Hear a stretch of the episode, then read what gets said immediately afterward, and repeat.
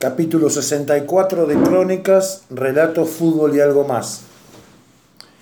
El cuadrito de mi amor, de Delfina Corti, en el genial libro Pelota de Papel 3.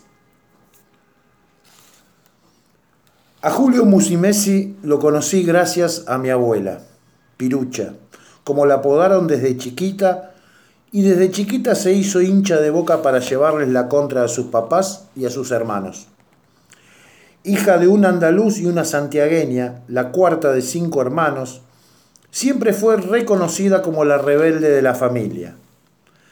Me cago en Dios, mujer, ¿de dónde has sacado esta niña tan rebelde? solía preguntar su papá cada vez que se mandaba alguna macana. Y claro, que en el momento en que le dijeron que al igual que todos, ella iba a ser hincha de River, saltó y se autoproclamó bostera. No quería que nadie le dijera quién podía o quién no podía ser. Y así como se manejó en el fútbol, se manejó a lo largo de su vida.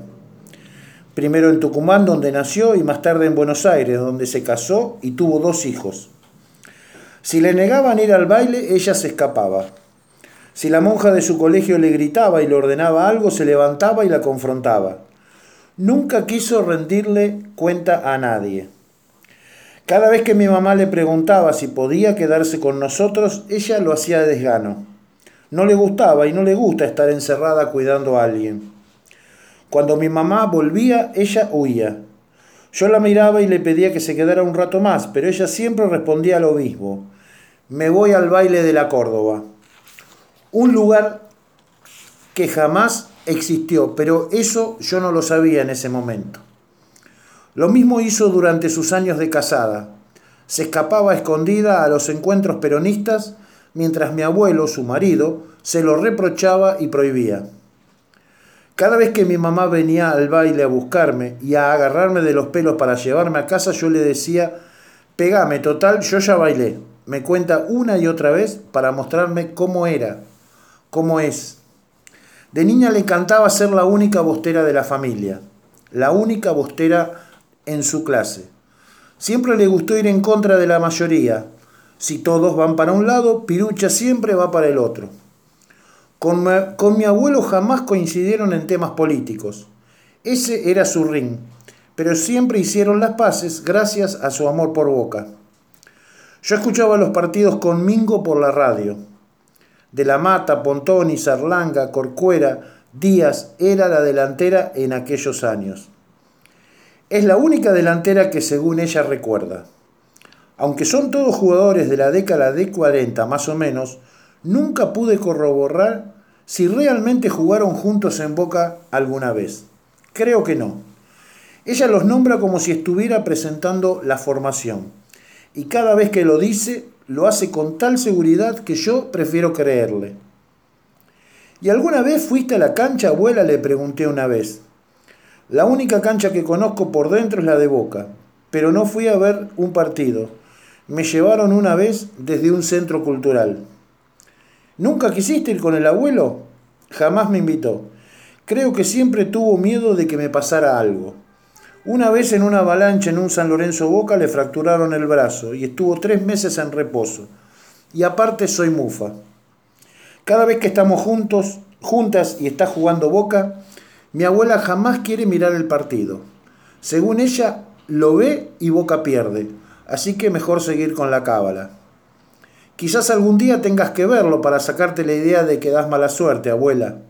No, mejor así. Aparte me pongo nerviosa, me dan ganas de estar en la cancha para agarrar del cogote a todos. Se entera del resultado por el noticiero o escucha el partido por la radio, como hacía años atrás con su marido.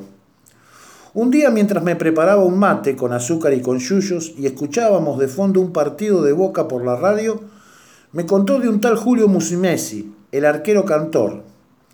Boca había tenido un gol y se escuchaba el dale bo, dale bo de la hinchada. Mi abuela, en lugar de gritar, se puso a cantar Boca Juniors, Boca Juniors, gran campeón del balompié. ¿Y esa canción? le pregunté. Es el himno de Boca. Me sé esa canción y un chamamé que cantaba Musimesi cuando atajaba. Son las únicas dos canciones de Boca que conoce. Y cada vez que alguien le pregunta de qué equipo es, canta alguna de las dos a manera de respuesta. Cuando vivíamos en San Pedrito, antes de mudarnos al barrio Rivadavia, el papá de la tía Nelly tenía un loro que cantaba las 24 horas del día el chamamé de Musumesi. Paraba solo para comer. Los vecinos estaban hartos ya del loro. Cada vez que le abríamos la jaula empezaba, dale boca, viva boca, el, Juanito de mi amor. Era gracioso porque en vez de decir cuadrito, el loro decía Juanito. Era lo que le salía. Y nosotros, en vez de callarlo, le festejábamos y nos poníamos a cantar con él. El loro sabía entonar esa canción y también decir gallinas putas, y eso último se lo había enseñado la abuela. Y yo le creo, mi abuela siempre se caracterizó por enseñarnos a transgredir las reglas, algo que a ella le encantaba. En mi infancia, cada vez que jugábamos al chinchón, mi abuela siempre sacaba los dos comodines. Cuando crecí y empecé a dudar de tal suerte, me confesó que se los carteaba y me enseñó a hacerlo de la misma manera. Si no tenía edad como para entender sus chistes, ella igualmente me los decía. Su preferido y el que siempre me hizo repetir es uno que dice, un ciego pasa por una pescadería y dice, adiós hermosa. Yo me reía pero realmente no lo entendía. Y ella también se reía porque estaba orgullosa de que yo lo repitiera. Es por eso que le creo que le haya enseñado esa frase al loro y seguramente aún se jacta de eso. Además, así como la pone nerviosa ver a Boca, también le pasa cuando juega River. Si está cambiando de canal y pasa por el partido, hace una pausa, se fija en el resultado y más allá de cuál sea el mismo, siempre suelta la misma frase mientras hace cuernitos, gallinas putas. Al toque cambia de canal. Una vez, mientras hablábamos de River, me dijo, son malas personas, ¿viste? A nosotros nos dicen bosteros, pero a mí no me interesa ese mote. Nosotros somos así, humildes. No nos mandamos la parte como los hinchas de River, que se creen los mejores y se hacen llamar millonarios.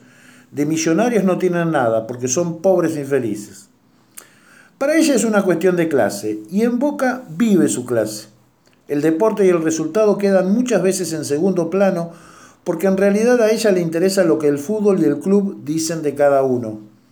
Boca fue primero una forma de rebelarse contra su familia, y segundo, su lugar en la sociedad. Carlitos es mi pasión, es mi chinchunito villero y hasta la muerte. No le hace falta la plata para ser feliz, ¿viste? Me dijo una vez mientras Carlitos daba una entrevista en la tele. Doy fe de que cada vez que aparece Carlitos la mirada de mi abuela se transforma.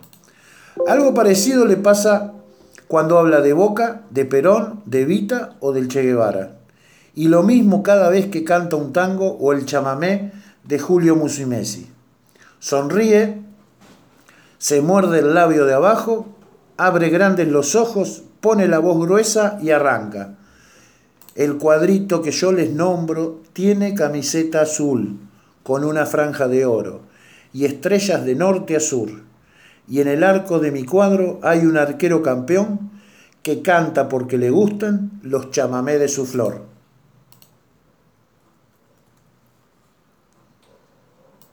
Los goles suelen hacer boca a boca, viva boca, cantan todos con primor.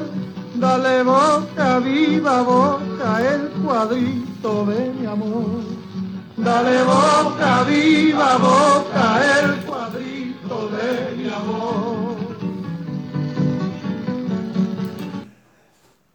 Gracias Delfina por este cuento y recordando siempre, eh, aunque pasen los años que ya no está, a mi tata, que tenía muchas cosas de la abuela de, de Delfina.